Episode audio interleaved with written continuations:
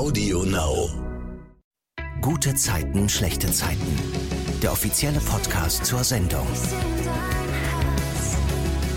Herzlich willkommen zum Gute Zeiten, schlechte Zeiten Podcast. Ich bin Savannah und blicke hier jede Woche auf die Folgen der vergangenen Woche bei GZSZ zurück. Das mache ich jedes Mal mit Schauspielern der Serie und bespreche mit ihnen die Geschichten. Wir hören ihre privaten Meinungen dazu und lernen sie natürlich jedes Mal besser kennen. Heute darf ich Olivia Marei und Ronja Herberich im Podcast begrüßen. In der Serie spielen sie Toni und Merle. Hallo. Hallo.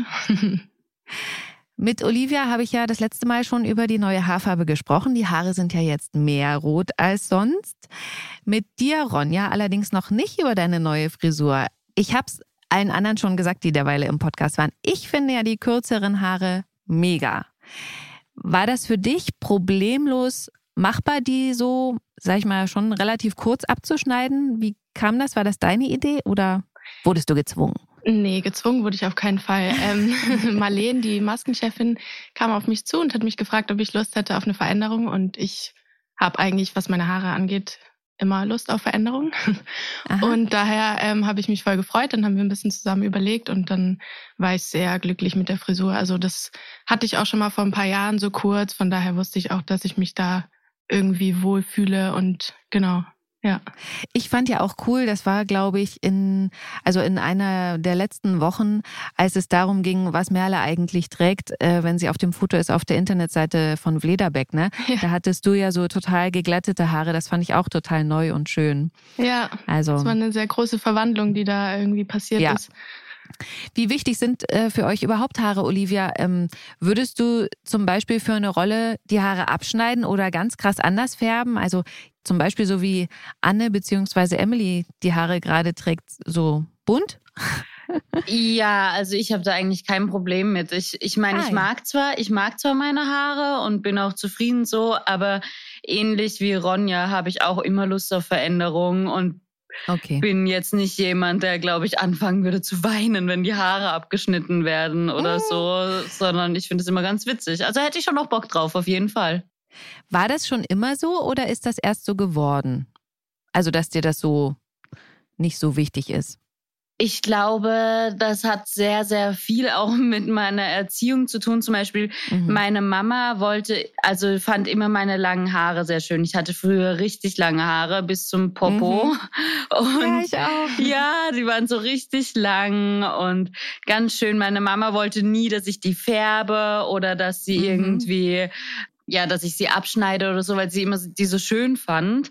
Und deswegen, da kommt auch so ein bisschen die rebellische Seite raus, dass ich immer dachte, oh nee, da habe ich Bock drauf, das doch mal zu machen. Und ich weiß noch, als ich dann mein Auslands, ich hatte so ein Auslandssemester in den USA, als ich 16 war, da habe ich sie dann noch abgeschnitten und blonde Strähnchen reingemacht.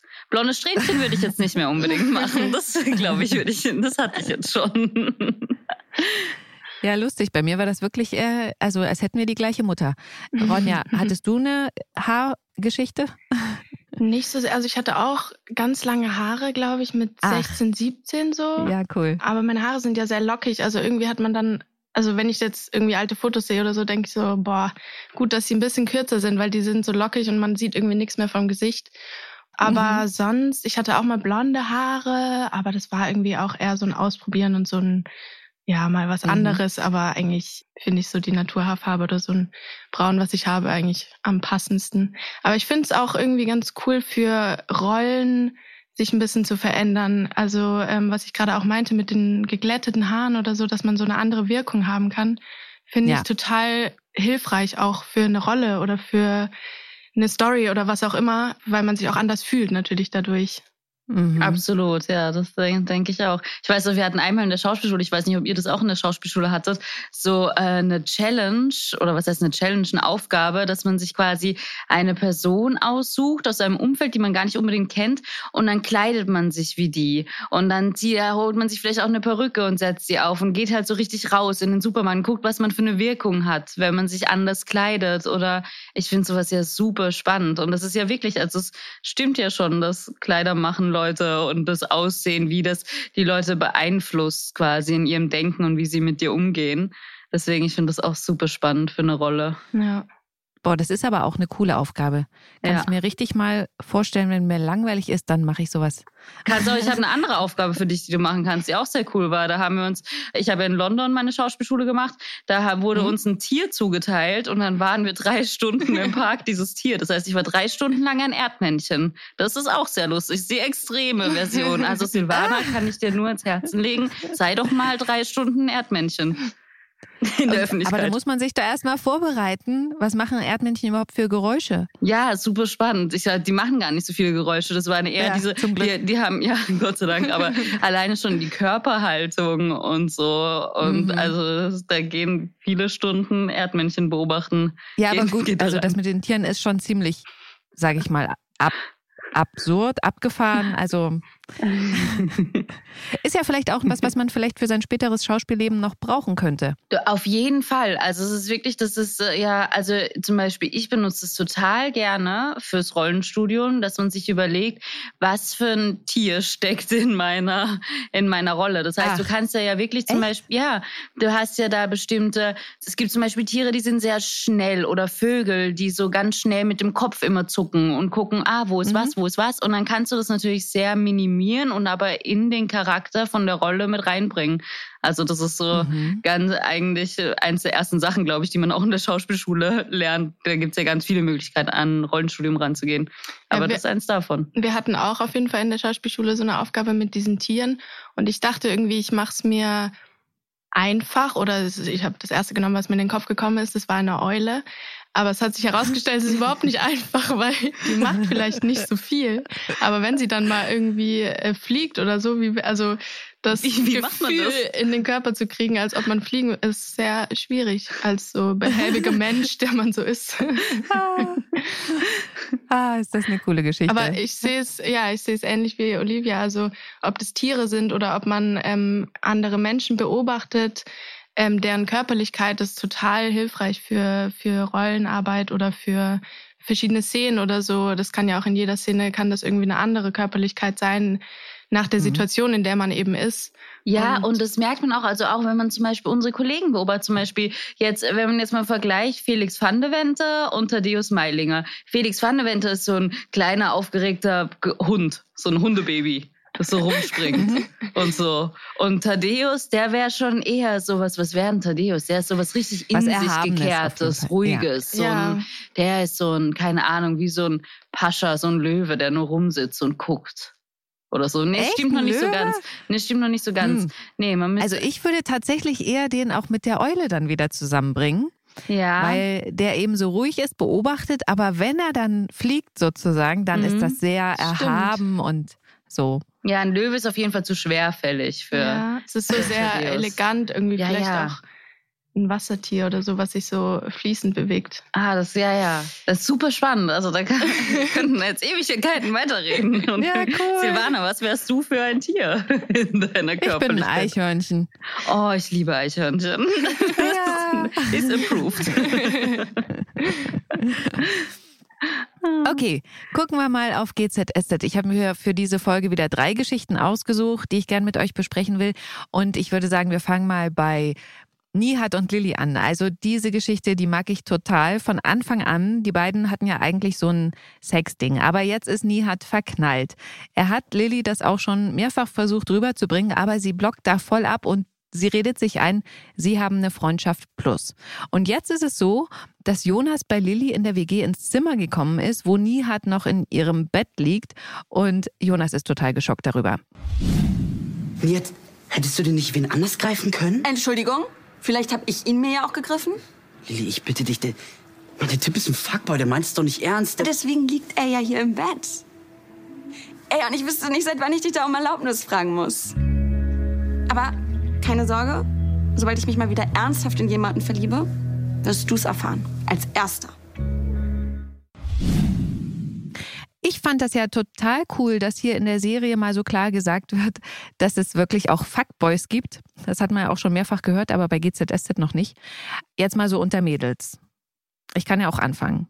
Habt ihr schon mal so eine Erfahrung mit einem Fuckboy gemacht? Unter Mädels und den ganzen Zuhörern, die uns zuhören. Also, ich ja. ähm, Und ich war ganz doll traurig. Und ich habe daraus gelernt. Also, auf jeden Fall eine Erfahrung. Hm. Ich weiß immer gar nicht genau, wie man das jetzt so. Ähm also ab wann ist denn ein Fuckboy ein Fuckboy? Ist er ein Fuckboy? Also für mich ist ja so ein, also auch so wie Lilly das gesagt hat, was ich auch ganz cool finde mit dem, vielleicht hat sie sich den ja gegriffen, aber ist also ein Fuckboy, habe ich dann quasi mehr Kontrolle als er? Kann ich dann sagen, so, ich schicke dir jetzt eine SMS um zwei Uhr nachts und du kommst zu mir und bevögeln? Oder ist es was ähm, eben, also was ebenbürtiges quasi und quasi eine Affäre oder eine oder oder oder eine Romanze? Ich kann das gar nicht so identifizieren. Nee. Für mich ist ein Fuckboy jemand, der nur ins Bett will mit einem, aber vorspielt, es könnte ja vielleicht noch was draus werden. Und das ist auch das, worauf ich so ein bisschen reingefallen bin, ne? weil man ja manchmal so denkt, ah, den kriege ich schon dazu, dass er sich in mich verliebt und so. Und dann wollte er halt doch nur so. Ah, okay, das war schon mal anders, als ich dachte, weil ich dachte, ein Fuckboy wäre jetzt, dass die Frau quasi mit dem spielt. Aber nee, andersrum. Also quasi der Mann spielt mit der Frau eher. Genau. Ah, okay. Also ihr nicht also, nee, also ich muss mal, ich, ich habe tatsächlich, nee, ah, ich, ich, nee, bei mir ist sowieso so, das dauert oder das ist was ganz Seltenes, dass ich mich dann verliebe und äh, da wirklich mehr möchte.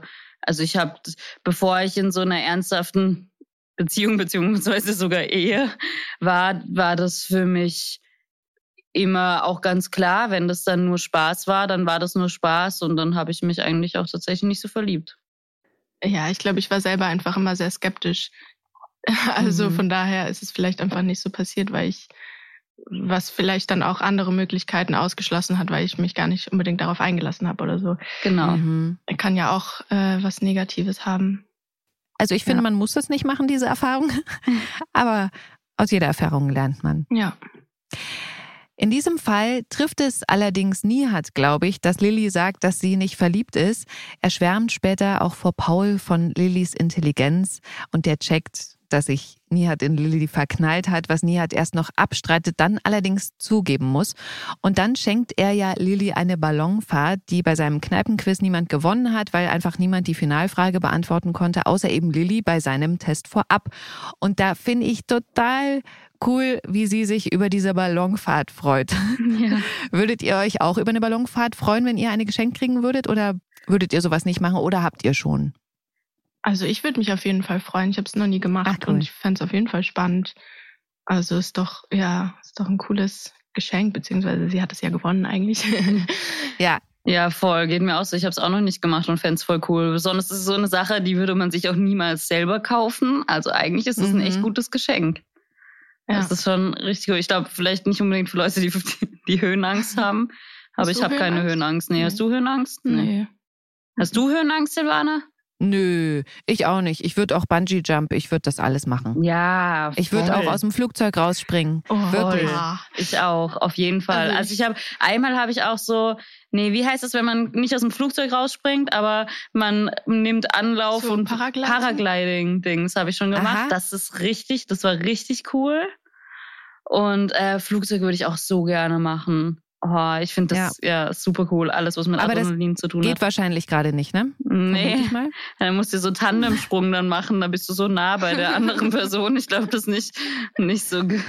Nee, ich dachte überhaupt mal gar nicht wegen Corona jetzt, sondern weil ihr ja einen Job habt, wo ihr Verpflichtungen habt und das vielleicht zu gefährlich ist oder so. Ach so, ja, stimmt. Wahrscheinlich steht das irgendwo im Vertrag drin. Oh, vielleicht sollten wir das wieder rausnehmen mit dem Paragliding, dass ich das gemacht habe. Wobei, ich habe es ja gut geschafft. Ich habe es ja, ich habe ja überlebt. Wo hast du das gemacht? In Südafrika. Oh. Das war richtig cool, ja. Oh, schon sehr coole Erfahrung. Ja, schön. Nihat fügt dann hinzu, dass er als Partner für diese Fahrt am Valentinstag ist, die zur Verfügung steht. Als Lilly ihn fragt, ob das nicht eigentlich was für Verliebte ist, weicht Nihat aus und geht. Und er beschließt, sich einfach jetzt mit anderen Frauen zu daten, um Lilly aus dem Kopf zu kriegen. Und als Lilly ihn dann aber im Mauerwerk mit einer anderen Frau sieht, ist sie schon auch sehr irritiert. Das fand ich ganz niedlich. Welchen Rat könntet ihr da geben, wenn man jemanden aus dem Kopf kriegen will? Was sollte man am besten machen? So wie Nihat's macht? Ablenken mit anderen? Ja, nicht unbedingt mit anderen Menschen. Ist auch vielleicht ein bisschen ungerecht den anderen Menschen gegenüber, falls die da mehr drin sehen. Aber ablenken, ja, funktioniert ja meistens. Also irgendwann muss man sich dem vielleicht auch stellen. Aber erstmal Ablenkung, ja, schon.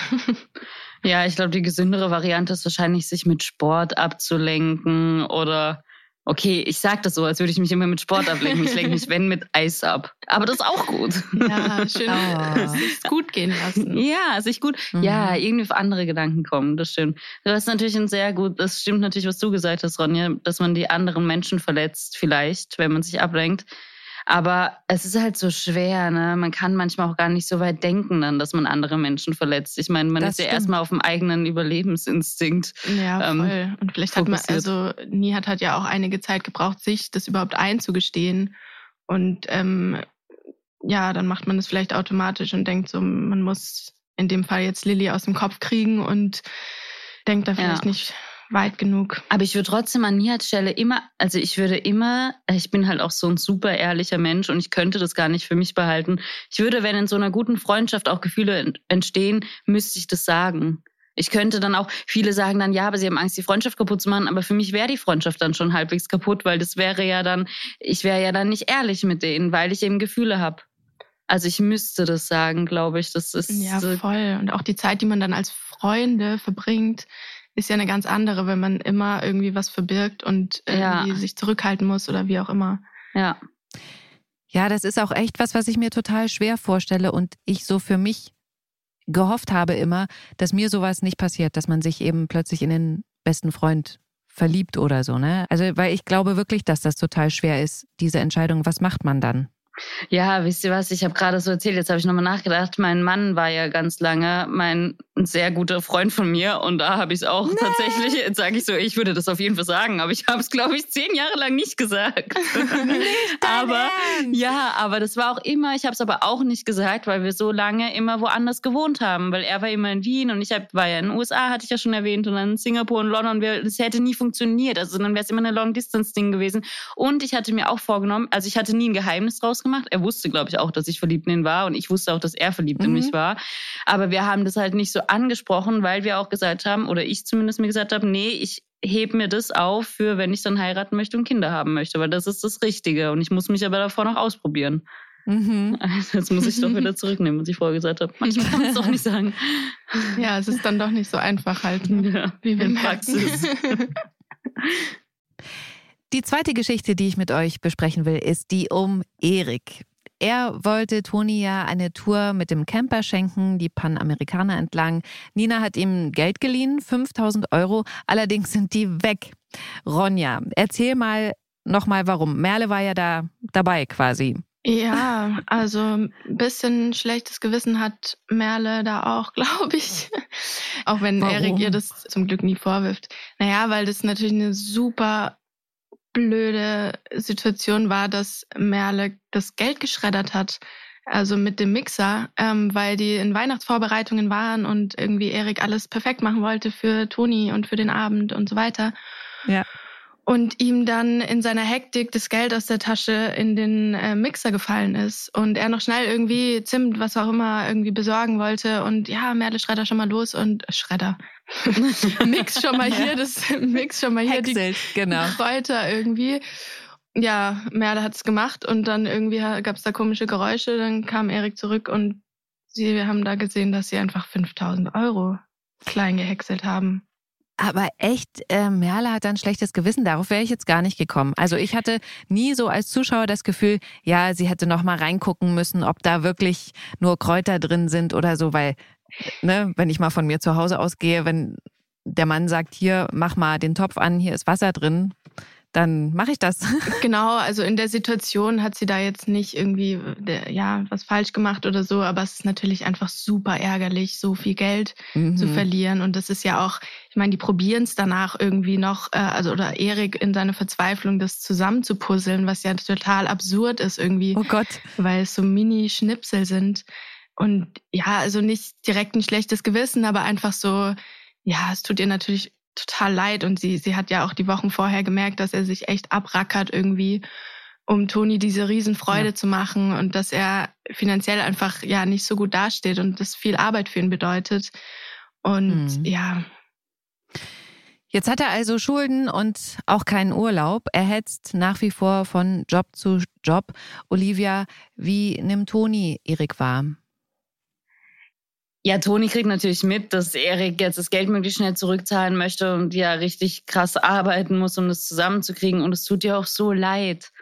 Weil sie für, also erstens ist sie traurig, weil sie würde ihm ja gerne helfen. Das wäre ja für beide ja. Leute besser, weil sie verdient ja nicht schlecht. Sie könnte ihm ja wirklich easy helfen. Und sie ist ja auch mhm. der Meinung, die sind ein Team und die gehören zusammen. Und wenn man ein Team ist, dann bewältigt man auch die Probleme zusammen.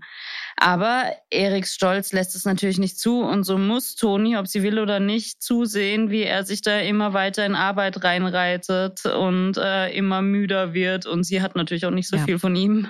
Ist auch traurig.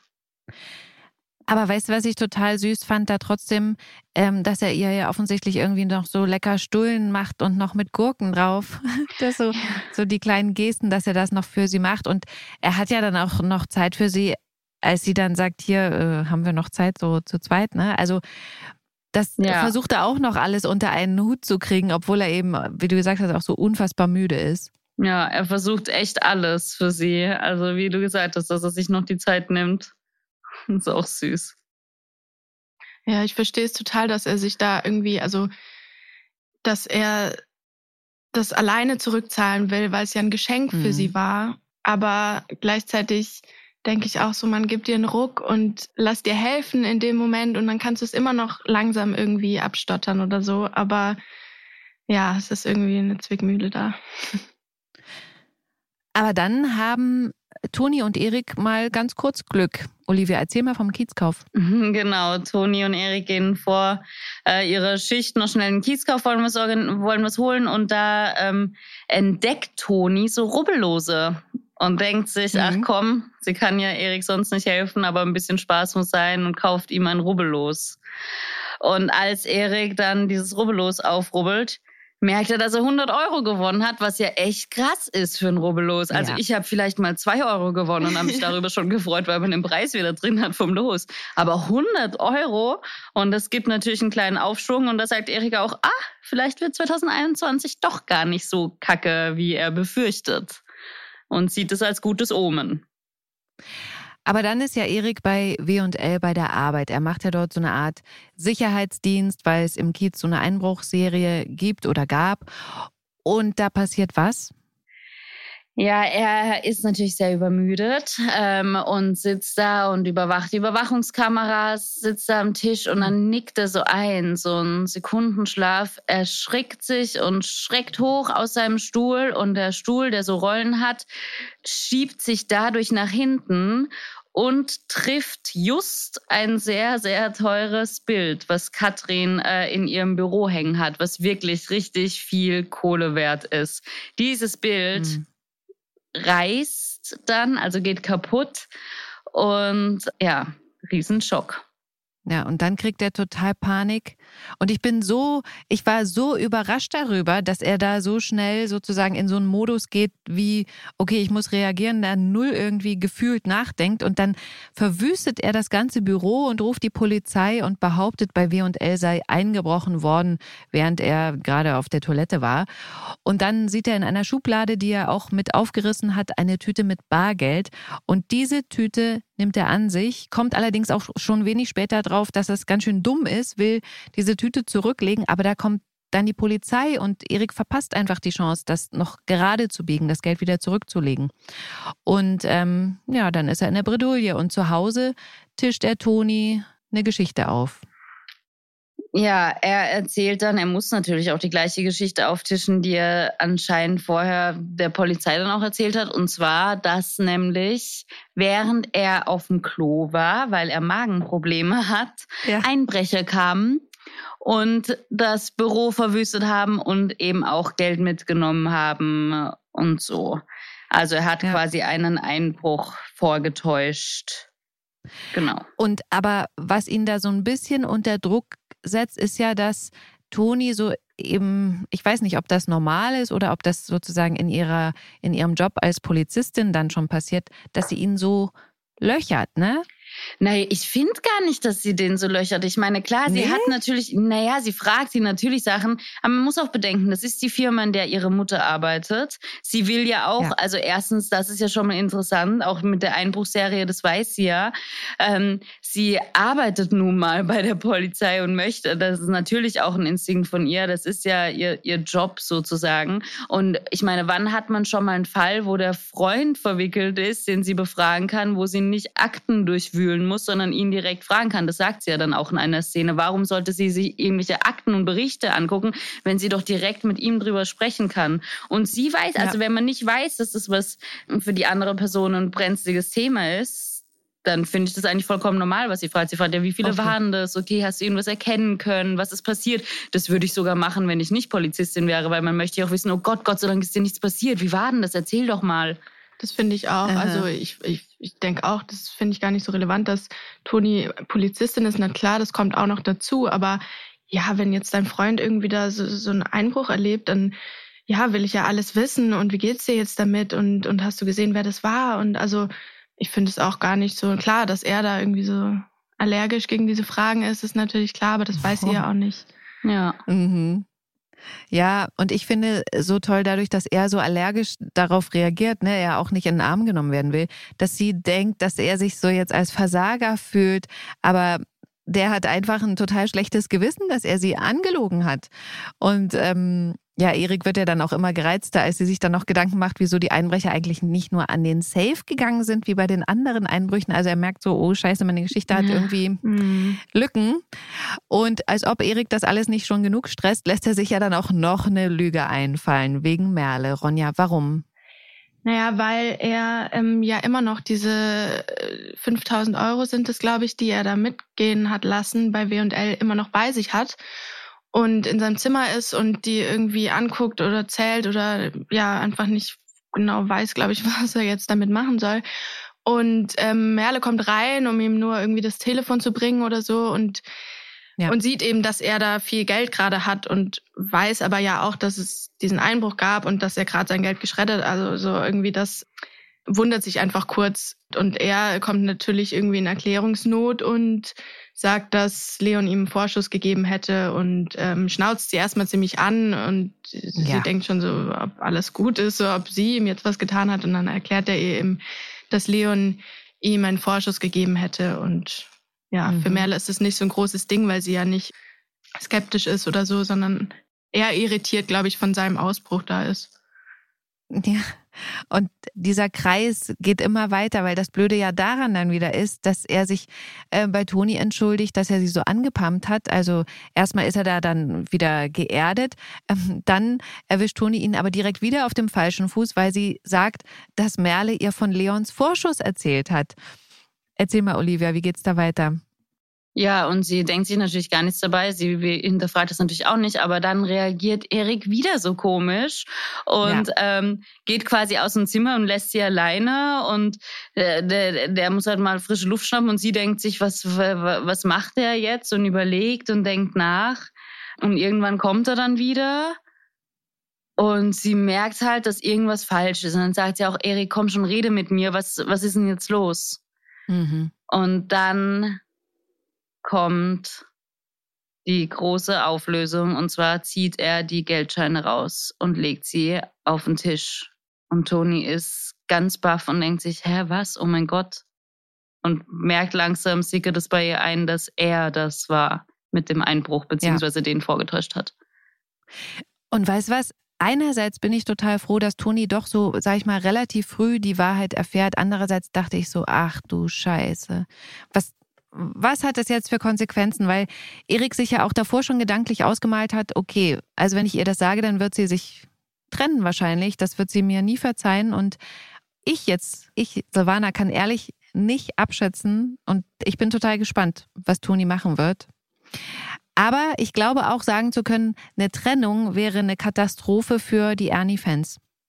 Ja. Also ich hoffe nicht. Weil wirklich, wenn man so im, bei Social Media liest, so, ach, das ist so eine schöne Geschichte und so, hoffentlich trennen die sich nie. Und jetzt ist so ein Punkt, wo ich denke, mm, oh Gott, Das stimmt allerdings, ja. Da bin ich mal gespannt. Ja, es bleibt sehr spannend. Aber nochmal, apropos Trennung und Fans. Wart ihr eigentlich früher mal Fan von irgendeiner Band, die sich dann getrennt hat und ihr wart dann ganz traurig? Wir starren uns hier an und keine weiß, was sie sagen soll. Mir fällt so spontan nichts Gravierendes ein. Ich war eher so traurig, also nicht so wirklich wegen Bands oder sowas, aber warum ich traurig war, ist, wenn dann zum Beispiel eine Bücherreihe fertig war oder nicht mehr weiterging, die ich gerne mochte. Ja. Zum Beispiel als Harry Potter, als ich wusste, das hört Ah. auf. Oder ähm, ja, oder auch als dann Herr der Ringe fertig verfilmt war und so weiter. Solche Sachen fand ich dann ganz traurig. Boah, das kenne ich auch. Das ist wie, wenn man plötzlich keinen Lebenssinn mehr hat, ne? Wenn man das so durchsuchtet, jetzt auch eine Serie, Ja, und plötzlich ist die halt fertig und man denkt so, okay, krass. Also das ist wie, wenn man verlassen wird. Total. Das ist Ja. ganz komisch, ne? Aber ich habe da einen ganz an- interessanten Artikel gelesen. Auch warum Serien so gut funktionieren, ist der Mensch, der strebt eigentlich immer nach etwas Vollendetem.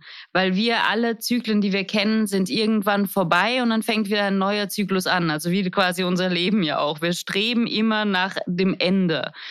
Und ähm, deswegen ist es so absurd, weil auf der einen, deswegen bleiben wir ja auch bei Serien wie bei GZSZ auch so gerne so lange dran, weil man wartet immer eigentlich darauf, dass etwas abgeschlossen wird, was aber nie abgeschlossen wird. Und dann, wenn aber jetzt doch etwas abgeschlossen wird, wie eine Bücherreihe oder eine Filmreihe, dann sind wir trotzdem todtraurig. Aber eigentlich ist es das, was wir im Inneren uns wünschen, dass es abgeschlossen wird. Also ganz, da kommen so verschiedene Ebenen von, von Unterbewusstsein und so weiter mit rein. Das finde ich total spannend an der menschlichen Psyche. Total, aber ich denke auch, wenn man so, wenn man so eine Bücherei wie Harry Potter oder so nimmt, man, man lebt ja irgendwie ein Stück weit dann in dieser Welt und, und fühlt sich ja Teil dieser Welt oder dieser Charaktere oder so. Ja, es ist wie plötzlich ist man, kann man nicht mehr in die, in diese Welt flüchten oder Ja. es muss auch keine Flucht sein, aber die existiert dann nicht mehr irgendwie. Das stimmt. Aber wisst ihr, woran ich jetzt gerade gedacht habe, als Olivia das gesagt hat?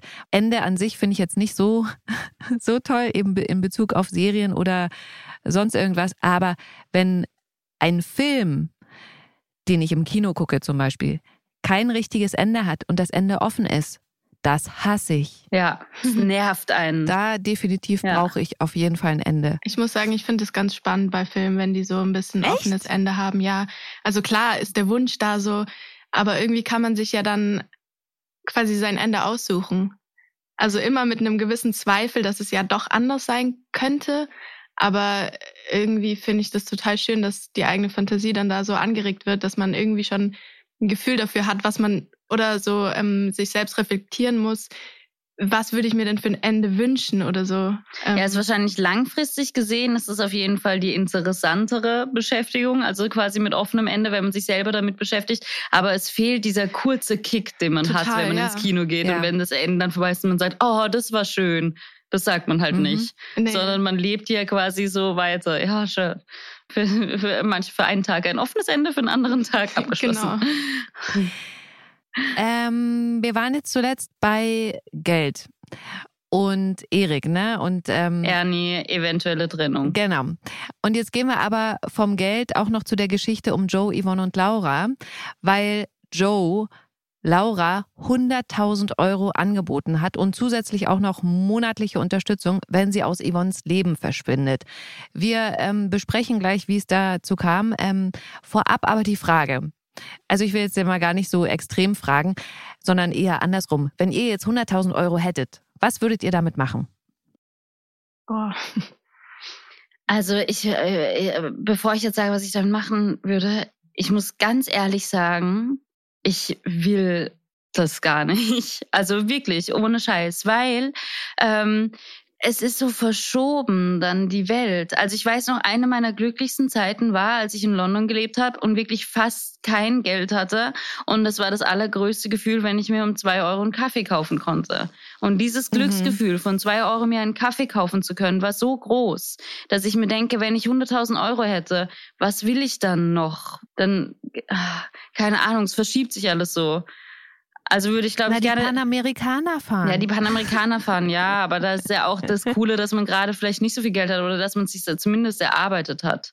Aber natürlich, Ja. was ein schönes Gefühl ist, was ja Laura auch tatsächlich macht, worauf du vielleicht noch äh, zu sprechen kommst, ist was verschenken oder was geben. Ja. Und das Geld verteilen an Leute, die es wirklich brauchen, die wirklich ohne nicht überleben können. Ja, Das ist total. natürlich, das wäre natürlich. Dass man diese ganz oben. Möglichkeit einfach hat, irgendwie so, ja, großzügig irgendwie zu verschenken und zu geben, Ja. ist ganz toll. Aber ich denke auch für mich persönlich, klar, irgendwie eine tolle Reise oder so, was jetzt im Moment auch nicht so vorstellbar ist, aber sowas, ja, aber ich bin da auch nicht so, es ist kein Lebenstraum von mir oder so, jetzt 100.000 Euro zu besitzen. Ich, ja, Ja. Aber wir haben es natürlich auch wahnsinnig gut. Wir können hier, wir sitzen hier und reden darüber und sagen beide, wir brauchen keine 100.000 Euro. Ich meine, aber das zeigt ja schon, was wir für ein tolles Leben führen. total. Dass wir natürlich- uns, wir haben alles, wir haben Dach über den Kopf. Wir können essen gehen, wenn die Restaurants offen haben. Wir können, also wir haben ja so ein Luxusleben. Ich glaube auch, das ist sehr privilegiert, irgendwie die Aussage, ich wüsste nicht, was ich damit oder ich brauche es nicht oder so. Ja, weil wir es eben nicht brauchen. Aber Mhm. Ist so. Ja, andere, klar, in einer anderen Lage, die würden wahrscheinlich sagen, wenn ich 100.000 Euro hätte, dann würde ich mir erstmal die Wohnung neu einrichten, ne? Also, weil sie es einfach, das gerade nicht möglich ist, so. Ähm, und das kommt ähm, für mich ja auch äh, nicht in Frage. Von daher habt ihr total recht. Aber es gibt ja so Träume, die man eben so hat wie Reisen oder so. Also tatsächlich habe ich mir die Frage vorab eben auch gestellt und habe gedacht, boah, krass, ich habe gar nicht so einen so einen großen Traum, weil alles, was ich immer machen wollte, habe ich schon gemacht, weil ich immer dachte, wer weiß, vielleicht lebe ich ja nächstes Jahr schon nicht mehr und habe mich dann zwar auch teilweise verschuldet, aber jetzt nicht so, dass man es nie mehr zurückzahlen kann, aber ich habe immer gedacht, okay, wenn du das jetzt willst, dann mach das, Ja. bevor es nicht mehr geht. Ich habe zum Beispiel eine meiner besten Freundinnen, hat, das wird jetzt ein schwerer, ein schweres Thema kurz.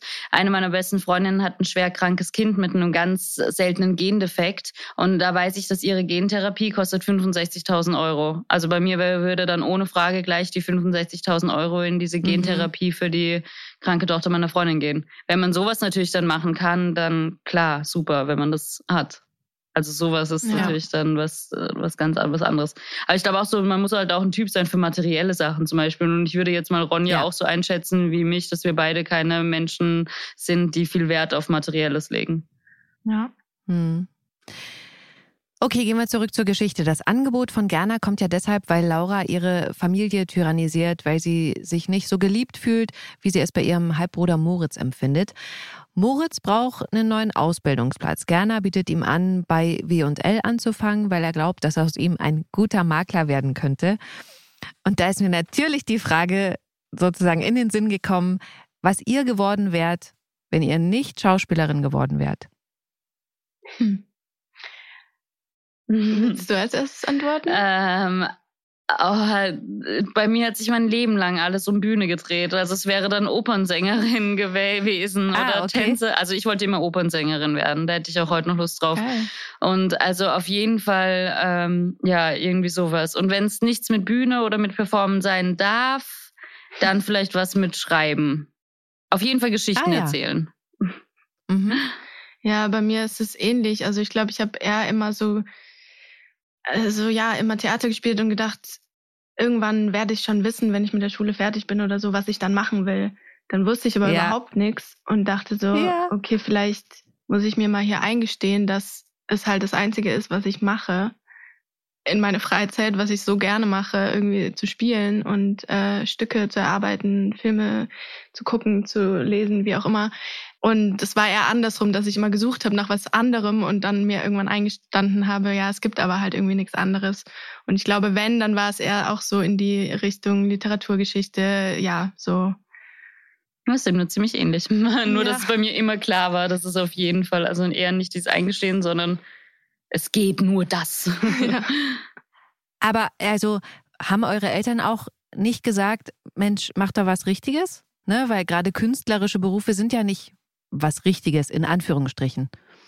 Dadurch, dass ich natürlich die allerbesten Eltern der Welt habe, ähm, haben die das nie gesagt. Also meine Eltern haben selber gar okay. nichts mit Kunst im Hut. Also die, mein, mein Vater ist Mathematiker, ähm, meine Mutter Krankenschwester und ähm, mhm. die haben aber trotzdem mich so sehr unterstützt, dass ich weiß nicht, ob ich das schon mal erzählt hatte. Ich bin sogar, ich bin in Wien aufgewachsen und mein Vater ist sogar extra mit mir mal, als ich zehn war, nach Hamburg geflogen fürs König der Löwen Casting. Das wäre oh. auch in oh. Hamburg aufgeführt worden. Und als ich dann gefragt habe, aber wie machen wir das, wenn ich die Rolle kriege, meinte ja, dann we cross this bridge when we get there, hat er immer gesagt. Wir überqueren diese Brücke, wenn es soweit ist. Also er hat, immer, oh, er hat mich immer unterstützt und er hat mich wirklich so sehr mit allem, also nie gepusht in die Richtung, aber immer unterstützt. Also echt toll. Ja, ja cool. bei mir ist es tatsächlich auch ähnlich. Wir sind hier echt ganz schön gut aufgewachsen, glaube ich. Also, ja. weil es auch schon so Teil meiner Kindheit war, irgendwie dieses Spielen, war das dann, glaube ich, auch keine große Überraschung oder so, dass ich gesagt habe, okay, ich ziehe jetzt nach Berlin und mache eine Schauspielausbildung und ich gehe jetzt diesen Weg irgendwie. Ähm, und auch eher so, ja, vielleicht wussten die das auch schon früher als ich, dass es irgendwie das Einzige mhm. ist, was ich, ja, was ich mache. Ja, wurde da auch sehr unterstützt oder werde nach wie vor sehr unterstützt da. Schön.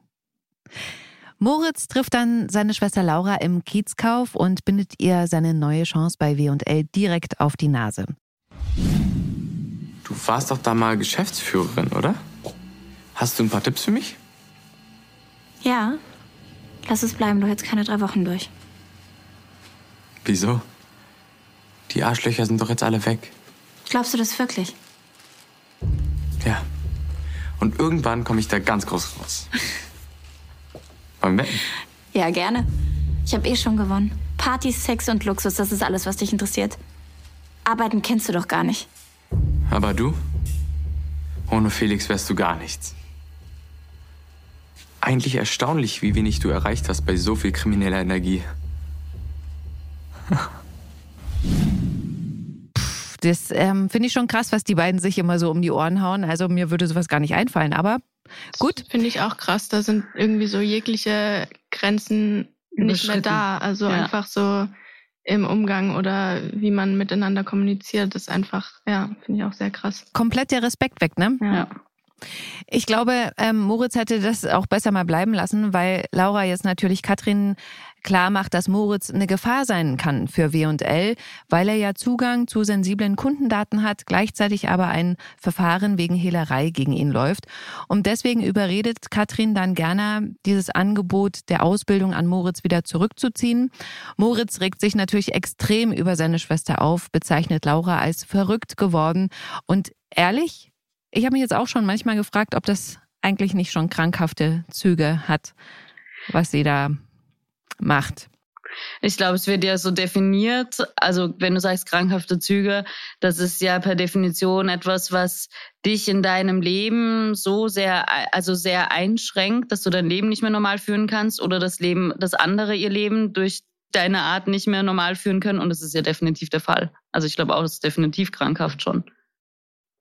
Ja, ich finde auch, weil sie gar nicht mehr davon ablassen kann. Also ja. ich denke, das macht sie ja auch in, in keinster Weise mehr glücklich oder, oder so. Das ist einfach nur ein irgendwie ein zwanghaftes anderen jetzt wehtun. ihr Leben kaputt machen, wehtun, ja. ja.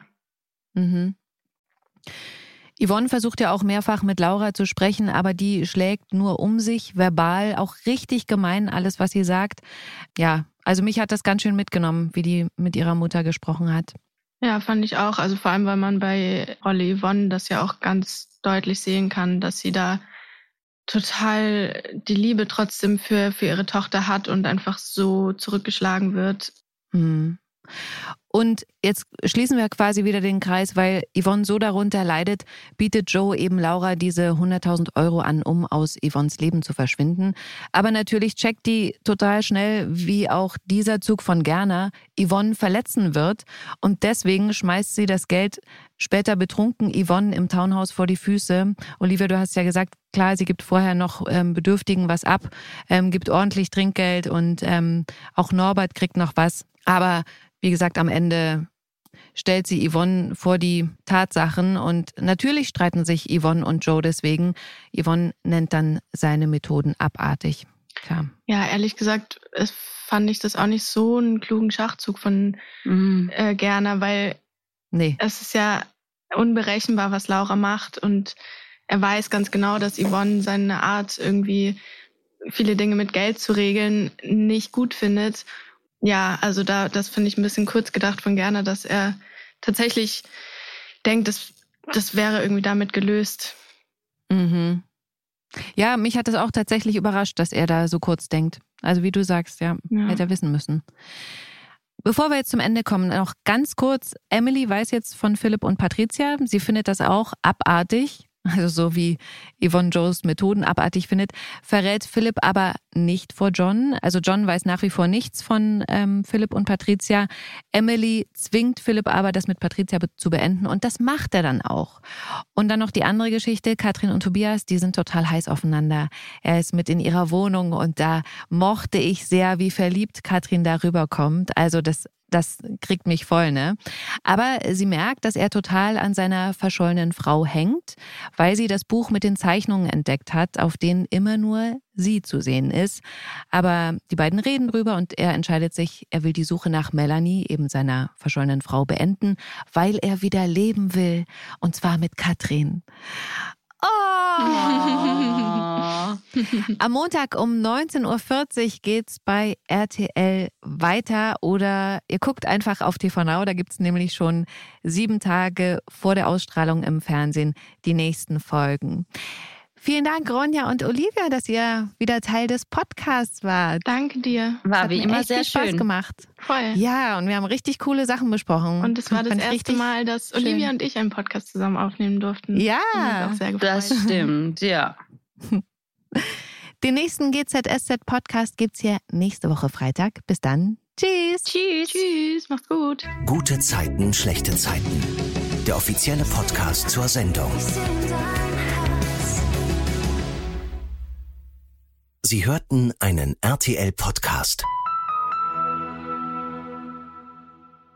Jetzt ist die Folge schon vorbei. Ich kann mir aber vorstellen, dass euch der Podcast meines Kollegen Philipp Fleiter auch gefallen könnte. Er stellt euch seinen Podcast selbst ganz kurz vor. Hi, ich bin Philipp Fleiter vom Podcast Verbrechen von nebenan, True Crime aus der Nachbarschaft. Wenn die nette Nachbarin angeblich im Urlaub ist, in Wirklichkeit aber einbetoniert unter dem Garagenboden liegt, oder wenn nachts der Tod auf einen einsamen Bauernhof kommt, sind das Fälle, die man nie vergisst. Und über genau solche spektakulären Fälle aus ganz Deutschland sprechen meine Gäste und ich in meinem Podcast. Hört doch mal rein, ich würde mich freuen. Verbrechen von nebenan gibt's jeden zweiten Montag überall, wo es Podcasts gibt und immer schon einen Tag früher auf Audio Now. Audio Now.